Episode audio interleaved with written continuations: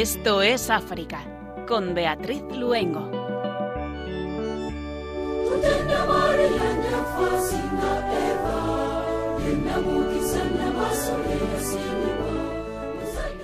Buenas tardes, queridos oyentes de Radio María. Cuando son las 8 de la tarde, las 7 en las queridas Islas Canarias, comenzamos el rato africano de la emisora de la Virgen, casi una hora en que siempre de su mano nos acercamos al continente africano y su realidad. Les saludamos desde nuestros estudios centrales de Radio María, Germán García en el control de sonido y Beatriz Luengo quien les habla. El tráfico infantil es uno de los problemas que más amenaza a los niños en África. Cientos de miles de niños y niñas que cada año son tratados como mercancías, aunque las cifras no se conocen debido a lo ilícito de esta práctica.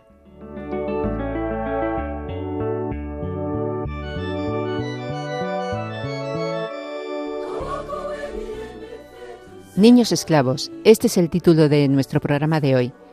Así queremos acercarnos a una realidad, la de estos niños cuyo destino acaba siendo realizar trabajos penosos, convertirse en combatientes, siervos o esclavos domésticos obligados a casarse o ser explotados en países lejanos al suyo. Para hablar de este tema nos acompañará hoy en el programa Ana Muñoz, portavoz de comunicación de Misiones Salesianas, con la que además conoceremos sobre la campaña Soñar sin cadenas, y también de la inauguración el pasado 23 de noviembre de una nueva exposición en el Museo Misiones Salesianas, un proyecto documental de Ana Palacios titulado Niños Esclavos, la puerta de atrás. Junto con nuestro colaborador Pedro Calasanz, les contaremos la entrevista concedida a la agencia Fides del presidente de la Conferencia Episcopal de la República Democrática del Congo, el arzobispo de Kisangani, Marcel Lutembi Tapa. Una entrevista centrada en las consecuencias de la transición energética en la República Democrática del Congo, pero en la que también trataron otros temas de actualidad en este país, poniendo el continente africano y hoy especialmente sus niños en el corazón de María. Comenzamos Esto es África.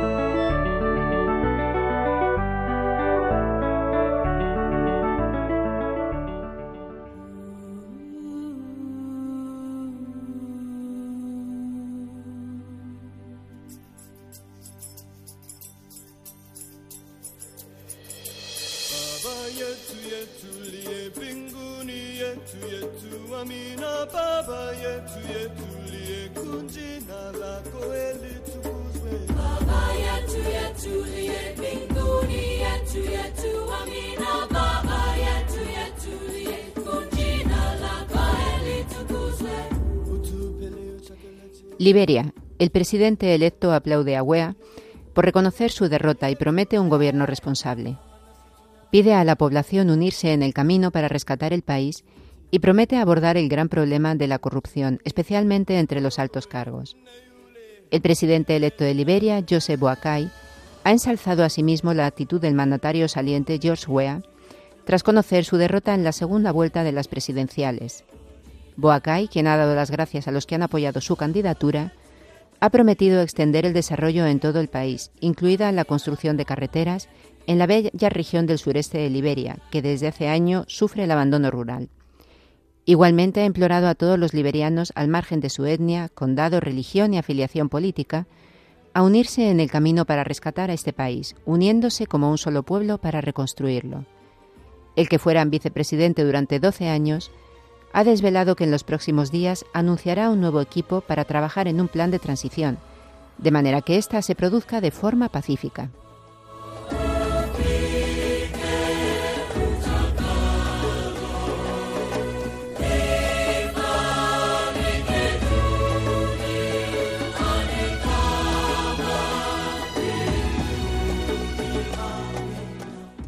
Uganda. Descubiertos nuevos casos de falsos sacerdotes católicos. La comunidad católica de Uganda se enfrenta a una nueva amenaza con la aparición de falsos sacerdotes en varias diócesis del país. Estos individuos engañosos han estado invitando a los feligreses para que visiten sus hogares y otros lugares, bajo el falso pretexto de ofrecer oraciones y bendiciones. Después de la alerta inicial emitida a principios de septiembre en la provincia eclesiástica, ahora es el turno del padre Didas Casapuri, párroco de la Iglesia de los Mártires de Uganda en, en Barara, que ha advertido nuevamente a los fieles sobre la presencia de impostores. Como medida de precaución, el párroco ha suspendido todas las peregrinaciones fuera de la diócesis, incluyendo las visitas a lugares santos como Kibejo en Ruanda, Bucalango en Kampala y Kiwamirembe en Wakiso. Esta suspensión estará en vigor desde el 5 de noviembre hasta el 31 de diciembre. El fenómeno de los impostores que se hacen pasar por líderes religiosos afecta también a otras confesiones cristianas de Uganda.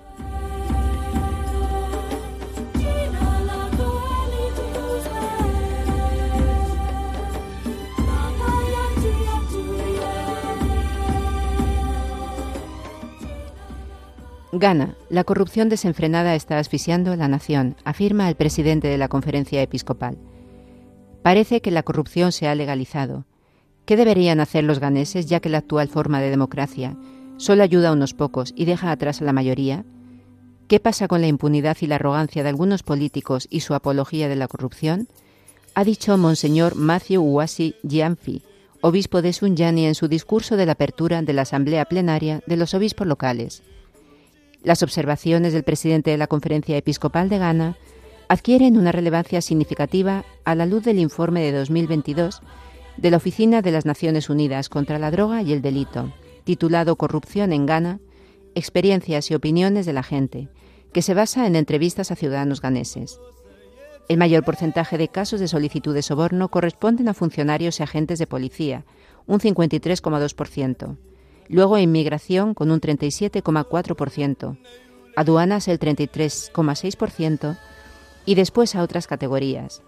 Los políticos con un 2,% de sobornos aparecen al final de la lista. Casi la mitad de los que han pagado un soborno dicen haberlo hecho para acelerar o concluir un procedimiento administrativo, una mala práctica tan extendida que la mayoría de los encuestados cree que un procedimiento administrativo no se llevará a cabo sin el pago de un soborno. El informe de la ONU señala también que varios funcionarios fueron contratados mediante formas de nepotismo o corrupción, sin haber sido sometidos a ningún tipo de evaluación.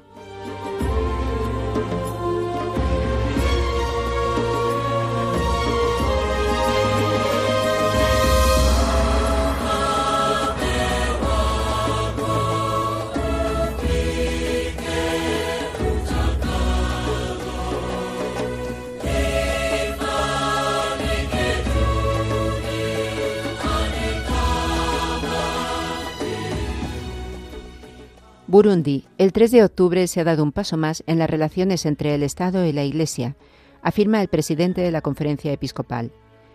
Bonaventure Naimana, arzobispo de Gitega, se ha referido de esta forma al acuerdo firmado el pasado 6 de noviembre entre la República de Burundi y la Iglesia Católica, que establece un marco jurídico para las actividades de la Iglesia, regulando las relaciones entre el Estado y la Iglesia. Para llegar a la firma de convenios dentro de este marco se han formado una comisión mixta y seis subcomisiones encargadas de estudiar los temas de interés común en los que cooperan el Estado y la Iglesia. Estas comisiones entraron en funciones el 3 de octubre. Una vez que hayan concluido su trabajo, sus conclusiones, se someterán a la consideración de la Conferencia Episcopal y del Gobierno, y después se firmarán los convenios. Son convenios sobre asociaciones públicas de fieles, sobre educación, porque la Iglesia Católica está comprometida con la educación desde el comienzo de la evangelización, la asistencia sanitaria, cuestiones de capellanía, por ejemplo, para atención pastoral de los fieles alistados en las Fuerzas Armadas y de seguridad, de los presos en las cárceles, de los pacientes ingresados en los hospitales y sus cuidadores, y por último de los estudiantes y profesores en las escuelas públicas y concertadas. Además, hay una convención sobre desarrollo humano y asistencia social, porque la Iglesia Católica está comprometida con los pobres y los indigentes. Por último, está el convenio que regula los bienes de la Iglesia, que habían sido confiscados por el Estado.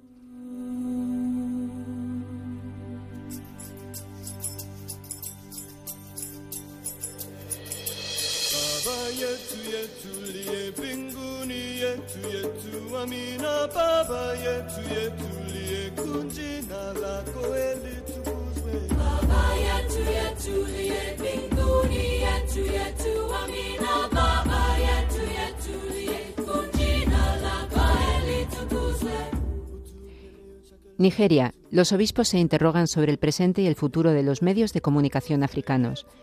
En Lagos, la capital del país, se ha celebrado una conferencia con motivo del 50 aniversario del CEPAX, el organismo episcopal que orienta el apostolado de la comunicación en el continente. Conocido por su acrónimo francés CEPAX, este organismo fue fundado en 1973 por obispos africanos para guiar el apostolado de las comunicaciones sociales en el continente, en respuesta al documento posconciliar Comunio et Progressio. El prefecto del Dicasterio para la Comunicación, Paolo Ruffini, viajó a la capital nigeriana para participar en esta conferencia y en su saludo en la Catedral de Santa Cruz de Lagos invitó a los comunicadores a mirar más allá de la tecnología de los medios de comunicación.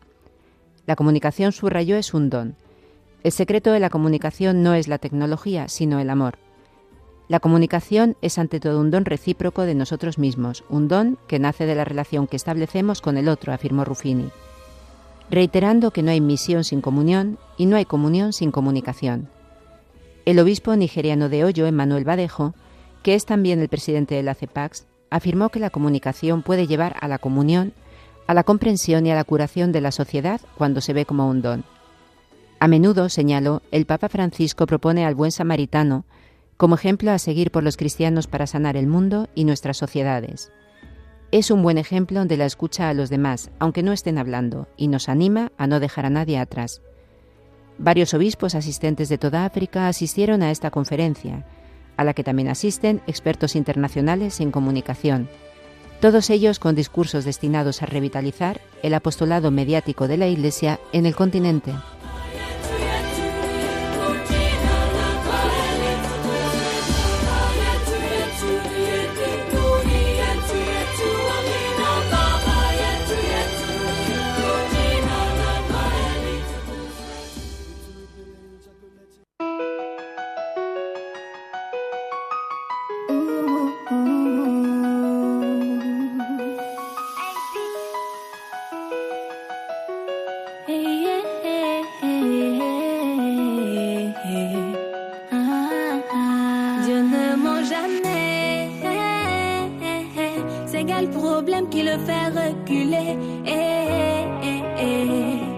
Se podría pensar que el drama de la esclavitud infantil es algo del pasado, pero no es así. La esclavitud infantil es una realidad en muchos países del mundo y más hoy en día.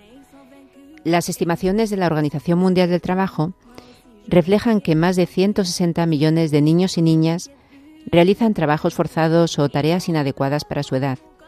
Y esto supone un desarrollo poco probable en términos de educación, salud, dignidad de vida y proyección hacia el futuro.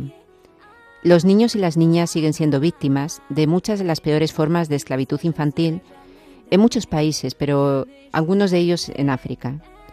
De estas formas, quizá las más preocupantes sean la trata, el reclutamiento en conflictos armados, trabajos peligrosos en la minería o la agricultura, explotación sexual, el trabajo doméstico y los matrimonios forzados. Los países en los que más se da esta situación suelen ser los de niveles de pobreza más altos y el índice de desarrollo más bajo, aunque desgraciadamente se mezclan otros muchos motivos como pueden ser la guerra o algunas tradiciones.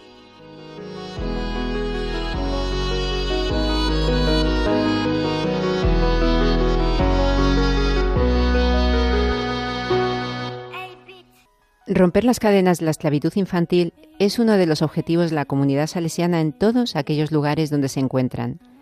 Hoy se encuentra con nosotros en el programa Ana Muñoz, portavoz de Misiones Salesianas.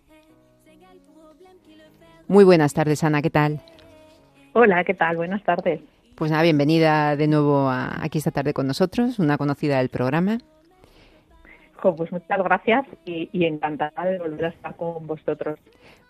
Ana, eh, vamos a hablar de primero de niños esclavos. No más de nueve millones de niños menores sin infancia por ser esclavos en el siglo XXI Incluso existe un Día Mundial contra la Esclavitud Infantil que se celebra el 11 de abril. ¿Cómo definiríamos qué es un niño esclavo? Bueno, pues los niños esclavos, y parece mentira, ¿no? Que, que, ahora estemos hablando de esclavitud cuando parece que se abolió hace muchos años, ¿no? Nos queda como cosas muy lejanas, pero la realidad es que todavía viven eh, pues muchas personas, y en este caso niños y niñas, en esta situación. Al fin y al cabo de lo que se trata es que trabajan, eh, bueno, pues durante eh, muchísimas horas en situaciones en muchos casos peligrosos incluso para su propia vida en el caso de los niños y las niñas pues mucho más y no reciben ningún salario a cambio no son niños que niños y niñas que trabajan a lo mejor en que son explotados y que son vulnerados sus derechos eh, constantemente, ¿no? Desde el momento en que no pueden hacer eh, o tener una infancia, digamos, normalizada, ¿no? No pueden ir a la escuela, no tienen acceso a una buena alimentación, ni a la protección, ni al hogar, ni, ni, a, ni a poder estar con sus familias, ¿no? Y todo esto, pues, provoca, eh, pues, graves consecuencias en su, en su desarrollo. Las cifras, bueno, son siempre aproximadas, ¿no? Pero alrededor de 160 millones de menores en el mundo están obligados a trabajar, algunos de ellos, como comentabas, en las peores condiciones. Eh, nos gustaría que nos contextualizaras un poco esta problemática, ¿no? Nos has comentado un poco sobre qué tipos de trabajo realizan. Yo creo que nos puedes comentar un poco sobre en qué países suelen producirse esas situaciones. ¿Cuáles son las causas pues que provocan que estén trabajando? Bueno, pues en muchos casos, bueno, por decir en casi el 100% de los casos, te podría decir que la causa principal es la pobreza. Eh, son niños y niñas que tienen que ayudar en sus casas porque son pobres y no tienen y no tienen que comer, no tienen cómo vivir ni cómo sobrevivir. Entonces, estos niños y estas niñas, al igual que los adultos de la familia, pues hacen esta, estas labores. Esto es por un lado, pero también hay niños y niñas que son vendidos, que son eh, vendidos por familiares, muchos casos, eh, en otros son niños y niñas que em, su familia piensa que van a tener una vida mejor, em, pues no sé, con el aprendiendo un oficio. Eh, y luego también hay muchos hay muchos temas temas culturales, ¿no? Es cierto que aquí en España nos puede parecer una cosa como muy rara, ¿no? Muy extraña, pero hay en muchos lugares donde eh, nos dicen que los niños y las niñas su lugar es eh, estar trabajando y ser personas de provecho, ¿no?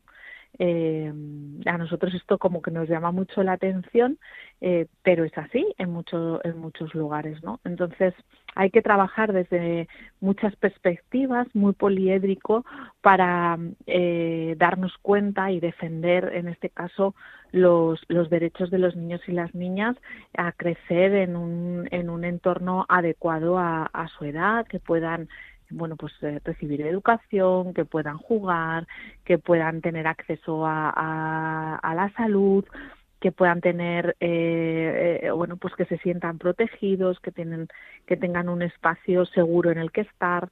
La verdad es que son situaciones muy, muy, muy complicadas y muy poliédricas, en donde, bueno, pues la pobreza siempre juega un papel muy importante. Y vámonos a África. Hablábamos de cifras globales. Pero vamos a aquellos lugares de África donde los salesianos trabajan muy especialmente para sensibilizar sobre estos derechos de los menores que nos estabas comentando. ¿Nos puedes dar algunas cifras sobre cuántos niños se calcula que sufren esta esclavitud en el continente africano? Sé que es difícil, porque además es un poco lo que comentabas, ¿no? que es una situación como normalizada, por ejemplo, el que estén trabajando.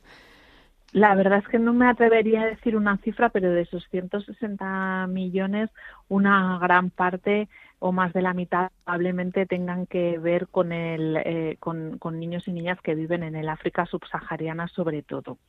Eh, en la zona del África occidental, en, bueno, en la todo lo que es la eh, África eh, subsahariana es cierto que es una es una realidad que nos encontramos de manera habitual niños y niñas en los mercados niños y niñas eh, que están eh, bueno pues eh, atendiendo al, al, hogar en muchos casos no al suyo propio sino bueno como como eh, bueno, pues como ayuda en, la, en las casas, eh, que trabajan también en plantaciones, que trabajan en el campo, eh, y luego pues las peores formas de trabajo como bueno pues en las minas que también es una cosa que todos tenemos ahí no en, en nuestro en nuestra retina eh, bueno, pues menores que al fin y al cabo mm, dejan de vivir eh, una vida de, niño y de niña para vivir una vida adulta eh, pues demasiado pronto.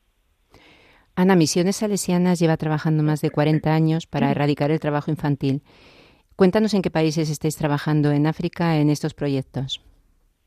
Bueno, pues nosotros trabajamos en Misiones Salesianas, trabaja en más de un centenar de países de todo el mundo.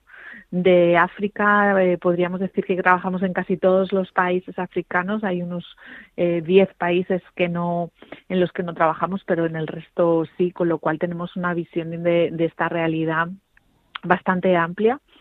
Eh, y que tiene que ver mucho bueno pues con situaciones de pobreza con situaciones de desigualdad con familias desestructuradas eh, con, con esa cultura que en muchos casos existe eh, y bueno al final con una no cultura en la defensa de la infancia no y en la defensa de los derechos de la infancia un desconocimiento en muchos en muchos casos de, de esos derechos y, y también desconocimiento de muchas familias de, de, qué es lo que les espera a sus hijos y a sus hijas cuando los dejan en manos de, de otras personas, ¿no? Eh, en muchos casos porque no tienen, son tantos hijos, tantos hermanos, que no tantas bocas que alimentar que en muchos casos prefieren, ¿no? Que vayan, eh, bueno, pues a aprender un oficio, aunque luego eh, las, la realidad sea eh, bueno, pues niños que al final eh, son casi, casi esclavos. ¿Cuáles son los medios que, que utilizáis allí para poder sensibilizar sobre los derechos de estos niños? Bueno, trabajamos mucho eh, bueno, en las propias escuelas, se hacen talleres, se hacen eh, grupos de sensibilización y luego se trabaja mucho también con las administraciones públicas eh, con la policía, con, con los gobiernos, en, en, en, sensibilizar sobre, sobre los derechos de los niños y las niñas. Y, y bueno, desde lo más alto, ¿no? Como digo, desde los gobiernos, administraciones públicas, policías, jueces, etcétera, ¿no? De cómo se tiene que tratar eh, todos estos derechos y, y, de, y, bueno, en muchos casos de, de, de hacer leyes, ¿no? Que, que beneficien esta defensa de, los derechos de la infancia. Y luego también se trabaja mm, en otros ámbitos, ¿no? Mucho más eh, con la familia, con los patronos, eh, explicando que los niños tienen que ir a la escuela, que ese es su lugar, que tienen eh, derecho a eh, tener eh, al juego, que tienen, bueno, pues tener una serie de, de derechos que, son vulnerados en, en, esas situaciones tan complicadas que viven. Ana, nos hablabas de, de, esa sensibilización que hacéis, ¿no? Con, pues, por ejemplo, con la administración, con la policía. Supongo que depende de cada país, ¿no? Pero esta colaboración que os encontráis es homogénea o varía con los países, es decir, todos los colaboran en todos los países de la misma forma y aquellos en los que no, ¿cuáles son esos retos, ¿no? Que tenéis por superar. Bueno, desde luego no en todos los sitios se colabora de la misma manera o se tiene el mismo acceso o se trabaja eh, desde el mismo punto de la escalera, ¿no? Eh, hay países en los que están más avanzados y se trabaja, eh, bueno, pues de, un, de una manera eh, más sencilla o, o al menos eh, con unos conocimientos mayores y en, en otros casos en los que tenemos que empezar más por lo por lo más básico. Pero desde luego los retos eh, pasan por por eh, bueno pues por ver eh, y afrontar eh, pues que hay niños que son vendidos niños que son traficados niños que son obligados a, a trabajar eh, y, y sobre todo eh, en, en, la inversión también que tienen que hacer estos países, en ver la importancia que es que los niños y las niñas se eduquen para el desarrollo futuro, no solo el, el desarrollo propio individual del niño, que, está ahí, pero también el desarrollo comunitario pasa por ese eh, por esa educación, ¿no? Un niño que se que tiene posibilidades de ir a la escuela eh, no solo va a tener a, adquirir pues una serie de conocimientos, etcétera, que le van a ayudar a tener un mejor trabajo, pero también eh, va a tener una familia eh, va a querer que sus hijos y sus hijas ya estudien, van a querer que eh, van a tener unos hábitos de, alimentación, de higiene, de salud mucho mejores, no solo para él, sino también para su familia. Y además va a adquirir una serie de conocimientos y de herramientas que le van a, ayudar a, a querer participar en la toma de decisiones, a ver la importancia eh, pues de esa participación ciudadana y colectiva, con lo cual es eh, el paso y es la piedra angular para el desarrollo de, la, de las comunidades. Comentabas antes que los salesianos están presentes en prácticamente todos los países de África, excepto 10, me parece que has comentado. Desde vuestra experiencia en el trabajo con ellos, ¿cuáles son las principales secuelas que deja ser un menor esclavo, explotado o maltratado? Bueno, pues tiene eh, eh, secuelas físicas, desde el propio desarrollo físico del niño, que no va a ser igual. Eh, bueno, pues van a ser niños más pequeños, van a tener una, una salud más pobre, eh, eh, muchos de ellos sufren malnutrición con todo lo que eso conlleva. Van a tener secuelas intelectuales porque ese desarrollo, esa falta, ¿no? De, pues de una alimentación adecuada, de, un, eh, de, unos cuidados adecuados, eh, pues también tiene su repercusión en la parte intelectual. Eh, y por último tiene también unas secuelas psicológicas importantes, ¿no? muchos de estos niños tienen problemas posteriores, ¿no? Y que, que se que se pueden trabajar. También es cierto que que, de estas situaciones, eh, bueno, y nosotros eh, tenemos, eh, los misioneros salesianos tienen muchos ejemplos de niños y niñas que han conseguido salir de esa situación y llevar una vida normalizada, incluso llegar hasta la universidad, ¿no? Con lo cual, es cierto que tiene muchos, muchas secuelas, pero es cierto que con el apoyo suficiente, con el cariño, el amor, el respeto eh, y el trabajo psicosocial, esos niños y esas niñas eh, pueden tener una vida completamente exitosa. Ana, documentándome sobre, sobre el tema y leyendo uno de los temas que se planteaban como más complicados era la reinserción en las familias muchas veces, cuando vuelven, cuando han estado en, en otros lugares, ¿no? Eh, ¿Es así realmente? ¿Existe esa dificultad luego en la reinserción con las familias? Bueno, pues mira, nosotros en Misiones Salesianas creemos que el lugar de los niños es estar con sus familias, con lo cual una parte importante del trabajo que realizamos con estos niños y niñas es eh, la reintegración familiar. Cierto que no es sencilla. Eh, bueno, de primeras muchos niños y niñas ni siquiera se acuerdan de quién son sus padres, eh, ni dónde vivían, en muchos casos, eh, y sobre todo con los niños traficados que cambian de país, es muy, muy complejo eh, encontrar a sus familias, pero digamos que ese es el, eh, a lo que nos dedicamos gran parte del tiempo, ¿no? nos creemos que es muy importante que ese niño y esa niña viva con su con sus familias.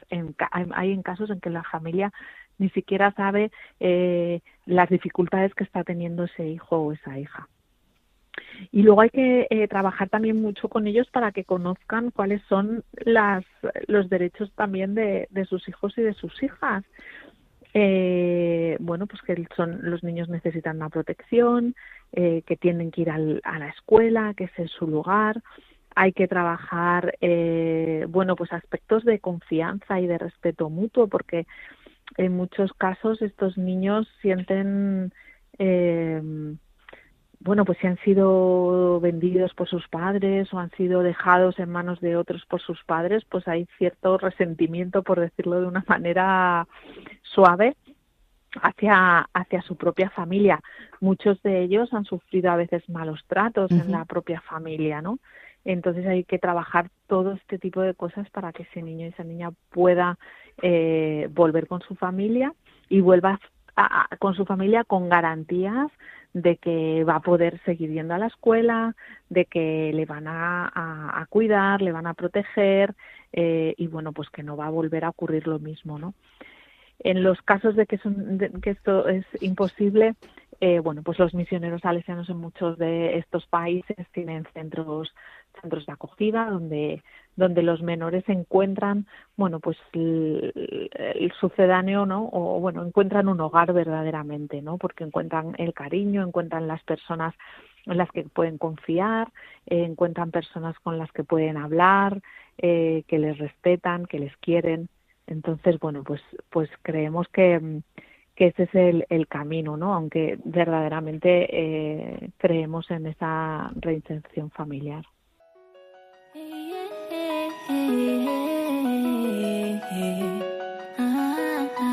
Dieu ne ment jamais. C'est quel problème qui le fait reculer. Il n'échoue jamais.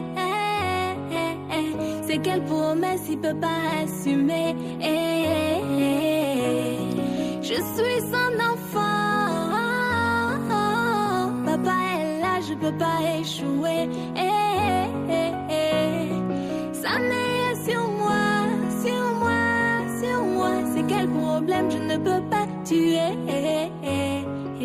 Recordamos a nuestros oyentes que hoy se encuentra con nosotros en el programa Ana Muñoz portavoz de Misiones Salesianas, y con ella nos estamos acercando a la realidad de los niños esclavos en África.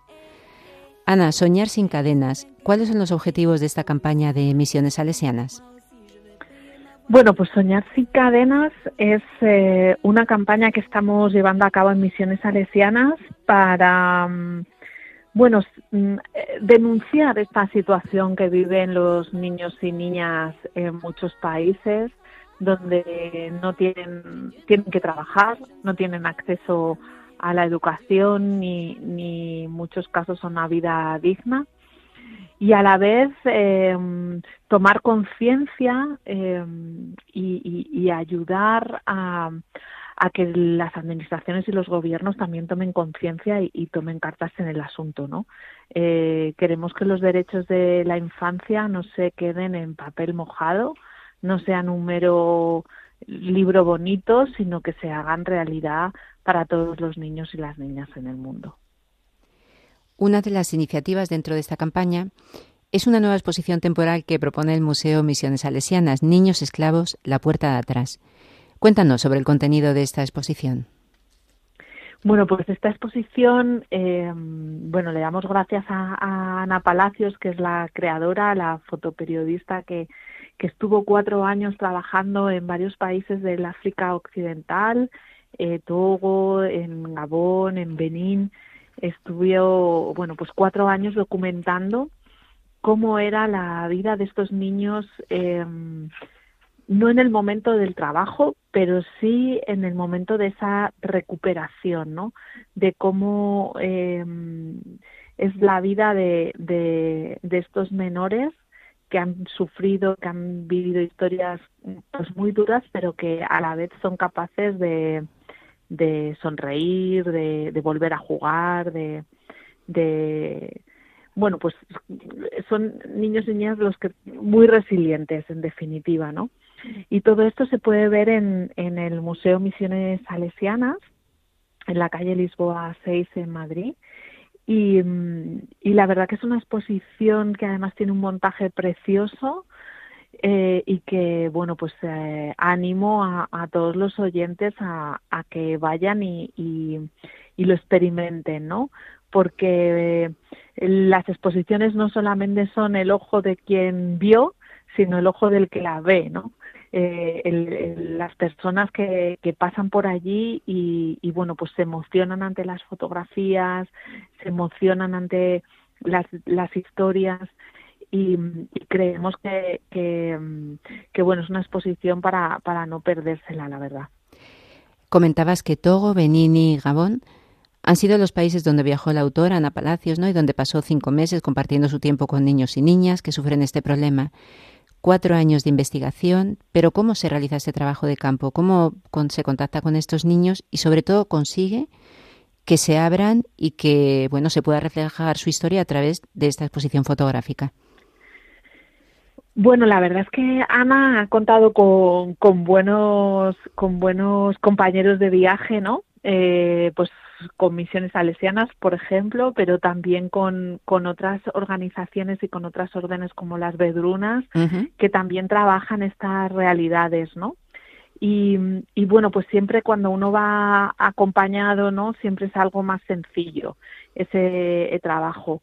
Aunque sin duda ella es una persona como que empatiza muy bien con, con las personas, y, esto se demuestra en muchos de los trabajos que, que, ha realizado y sobre todo en este, ¿no? En este concreto de, de los niños esclavos, la puerta de atrás. Ella además ha querido recoger esa parte de la rehabilitación de los niños y niñas, ¿no? Esa parte de, volver a, a, la, vida de niños, a la vida de niños y de niñas, de lo que es eh, bueno, pues olvidar estas situaciones tan duras que han vivido y, retomar de nuevo sus vidas. Eh, la verdad es que ella es una persona muy comprometida, Ana es una persona muy comprometida y muy empática y creo que eso, eh, bueno, pues le ayuda a realizar este este trabajo tan tan tan recomendable. La exposición se compone de cinco fases, que son la esclavitud moderna, la identificación, la rehabilitación, la reintegración familiar y la reinserción profesional. Háblanos, por favor, de ellas y cómo se refleja, cómo se puede reflejar eso en la exposición. Bueno, pues eh, claro, al principio lo primero es eh, identificar a esos menores. En muchos casos es en la calle. Lo, en nuestro caso, los misioneros salesianos, junto con los equipos de eh, trabajadores sociales, están en las calles eh, por las noches o en los mercados, que es donde están esos niños, identificando a, a, esos niños que están en situaciones de vulnerabilidad y de riesgo.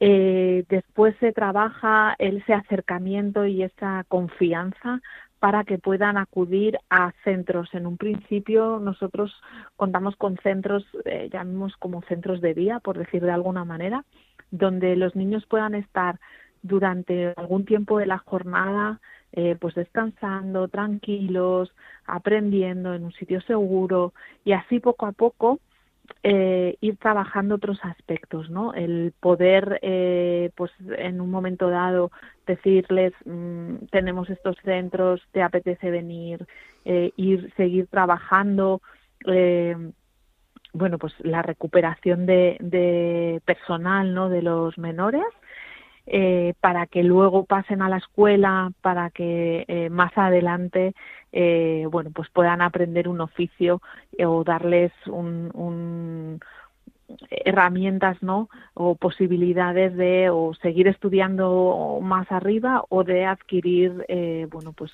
estas habilidades para para un oficio y que se puedan ganar la vida, ¿no? Eh, son todo procesos eh, eh, que llevan su tiempo y que necesitan bueno pues de ese respeto mutuo y esa confianza no y de que no se rompa esa confianza entre el menor y el trabajador social no o, la persona que le engancha para para poder eh, recuperarse o, o, o, bueno para salir de esa situación eh, difícil en la que vive las personas que visiten la exposición pueden también disfrutar del espacio Ubuntu. Soñamos un mundo así. Cuéntanos, ¿qué es el espacio Ubuntu? Bueno, el espacio Ubuntu es un lugar que nos lleva a, a los lugares, eh, a esos lugares donde juegan los niños. Con esto hemos querido recoger también parte del patrimonio eh, que, este, que nuestro Museo Misiones Salesianas tiene y le hemos, querido que forme parte también de la exposición. Entonces, aquí qué vamos a ver? Pues vamos a ver los juegos con los que juegan los niños eh, africanos eh, y además es un espacio para reflexionar eh, sobre la situación de esta infancia y también de alguna manera de devolvernos a esta infancia que hemos que todos hemos vivido y, y devolvernos a ese, a ese momento, ¿no? Hay un espacio incluso con cojines y con libros de, y con cuentos maravillosos, ¿no? Entonces sí que creemos que es ese espacio para recuperar también los mayores, ¿no? Eh, recuperar esa infancia que, que bueno, siempre se queda ahí en algún lugar chiquitito y que nos acompaña durante toda la vida y que nos apetece seguir jugando, ¿no? Y un poco es esa, es esa la invitación porque también nos parecía muy importante que ese patrimonio eh, que contamos en el museo eh, eh, de bueno pues de piezas eh, que nos hablan de cómo es la cultura de esa de, de, nos hablan de antropología pues que también aparecieran en, en, la, en la exposición, ¿no? Porque es una parte, eh, bueno, pues muy importante también de, y que nos habla de cómo trabajan los misioneros salesianos en, en África.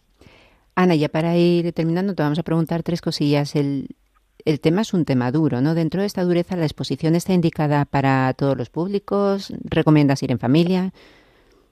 Eh, sí, la verdad es que eh, es una exposición donde el tema es complicado, pero las fotografías no lo son. O sea, son fotografías que nos hablan de esperanza, de niños resilientes, nos hablan de, de, niños que sonríen, de niños que se recuperan, que recuperan sus vidas, que vuelven al colegio. Con lo cual, eh, sí, se puede, puede hacerse una visita completamente familiar, eh, donde los niños también tienen, tienen cabida, ¿no? Y además de mostrarles eh, o, iniciarles en, en, en, ese respeto hacia el otro y de, y de dar gracias de, de todas las cosas buenas que tienen y que otros desafortunadamente no tienen, ¿no? Creo que es una cosa, eh, no hay fotos durísimas como para que los niños y las niñas se puedan sentir eh, violentados, ¿no? Todo lo contrario. Se inauguró el 23, si no me equivoco, de noviembre, ¿no? Y se puede el 23 visitar. de noviembre. ¿Y se puede visitar hasta cuándo? Y se va a poder visitar hasta hasta el mes de marzo del año que viene.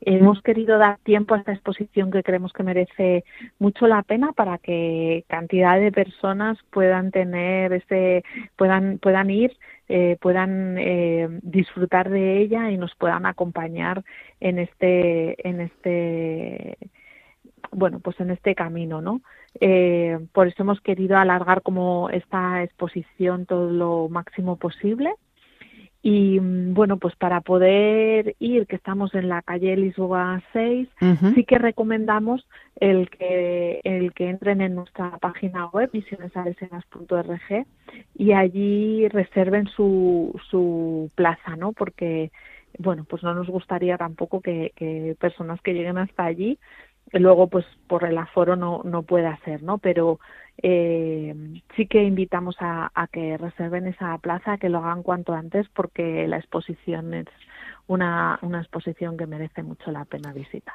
Pues Ana, muchísimas gracias Ana Muñoz, portavoz de Misiones Salesianas, pues muchas gracias por habernos acompañado una vez más y, y bueno, pues darnos aportarnos vuestra experiencia ¿no? en este tema de los niños esclavos. Muchísimas gracias, Ana. Muchas gracias a vosotros como siempre. Estás escuchando el programa Esto es África con Beatriz Luengo.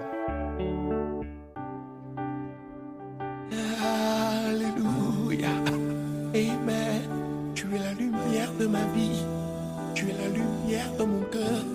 Tu mets la lumière sur ces nuits et des nuages et d'obscurité. Seigneur Dieu de louange, je donnerai ma vie car ton sang El pasado 10 de noviembre, la agencia Fides publicaba la entrevista que les había concedido el arzobispo de Kisangani y presidente de la Conferencia Episcopal de la República Democrática del Congo, Marcel Lutembi Tapa. Las guerras olvidadas por la obtención de minerales, la transición energética y las consecuencias del desarrollo industrial o las próximas elecciones en este país son algunos de los temas tratados. Pone voz a esta entrevista nuestro compañero de Guinea Ecuatorial, Pedro Calasanz.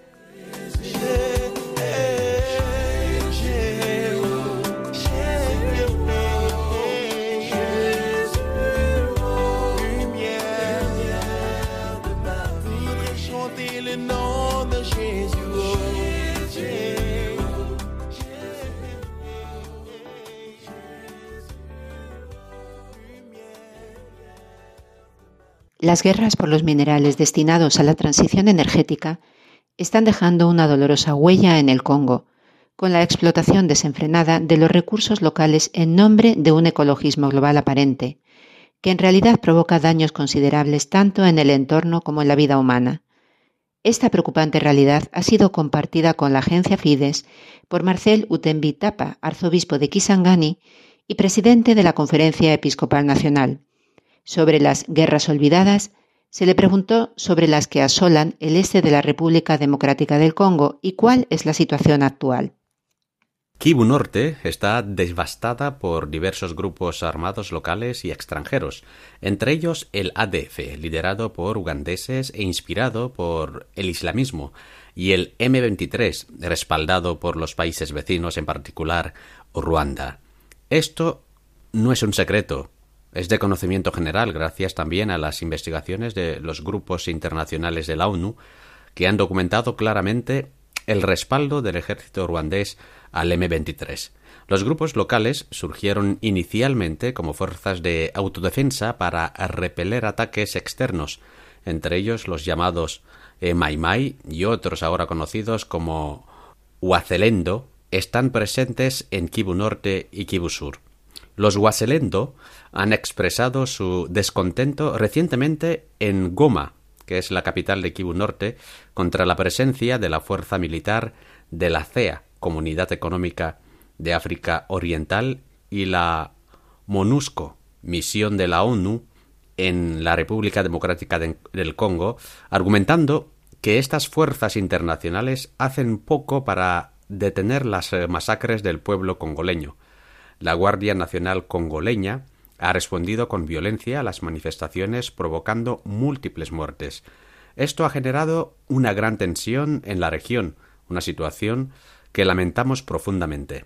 La muerte de una persona ya es demasiado. Cuando hay decenas de víctimas, la desolación es aún mayor. Como Iglesia nos sentimos profundamente entristecidos y ofrecemos nuestras más sinceras oraciones para que la paz regrese no solo a Kivu del norte y del sur, sino también a Ituri, otra provincia del este donde no debemos eh, subestimar la capacidad perjudicial de los grupos armados locales como Codeco, CEPIC y los grupos de autodefensa llamados Zair.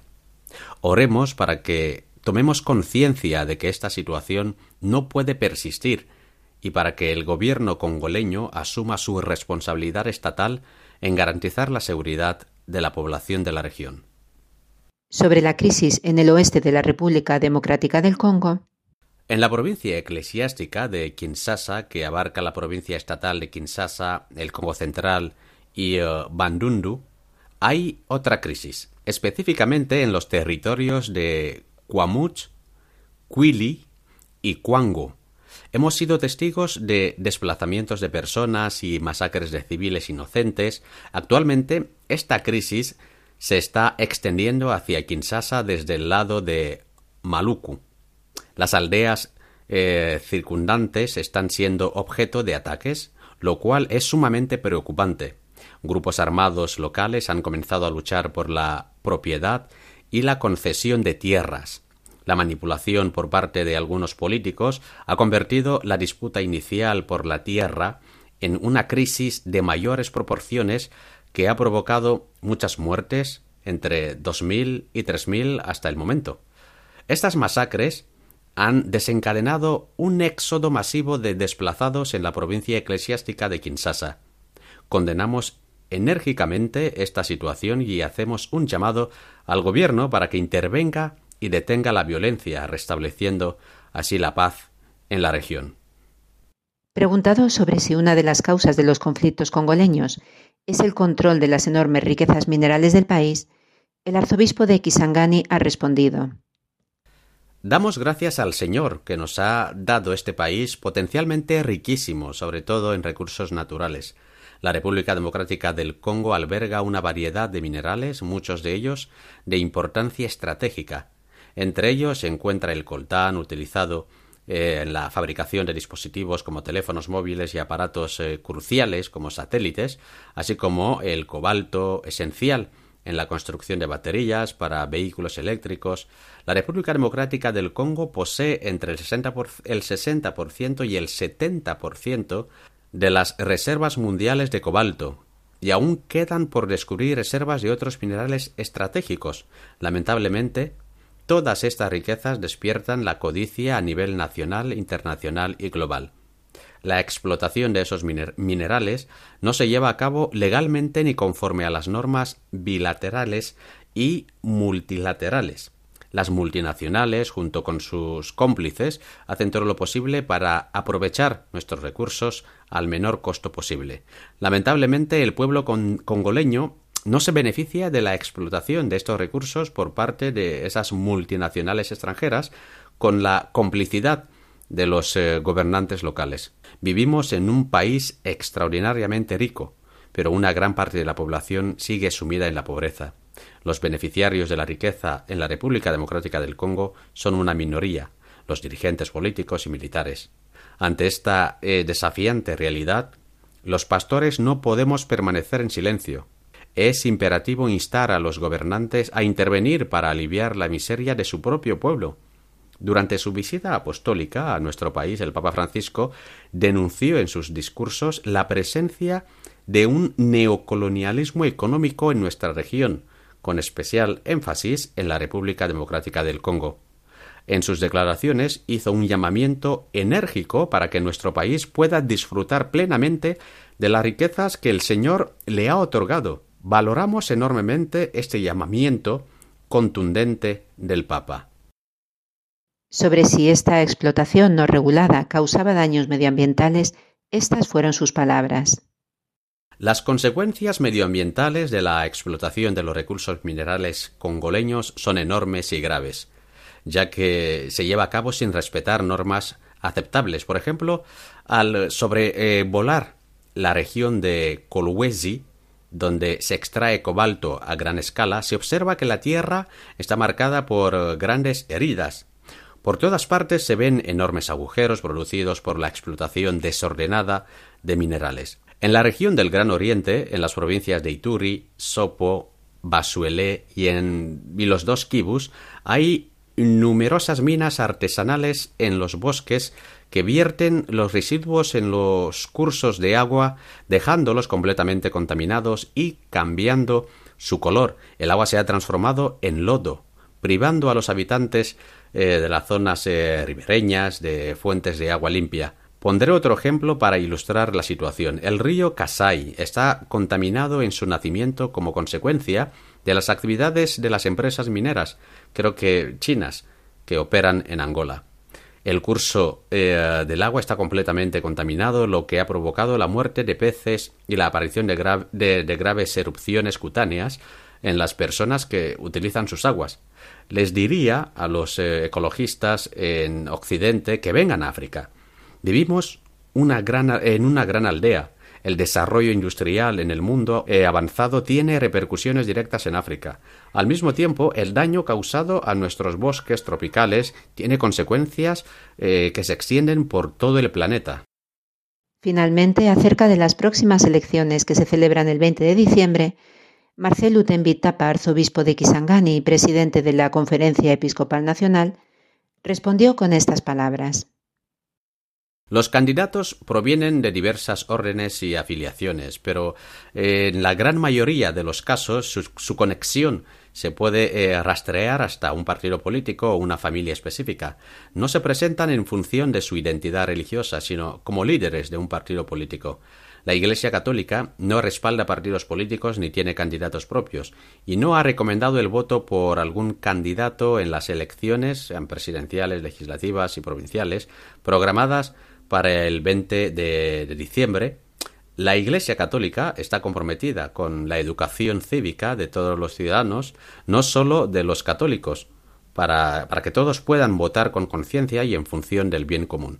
Al mismo tiempo, colaboramos con eh, la Iglesia de Christ en Congo, que agrupa asociaciones religiosas protestantes para asegurar el buen desarrollo de las votaciones mediante la presencia de nuestros observadores electorales. Dada la sólida presencia territorial de la Iglesia Católica y nuestra colaboración con ah, la Iglesia de Christ en Congo, estamos trabajando juntos para garantizar un control efectivo de las elecciones a nivel nacional.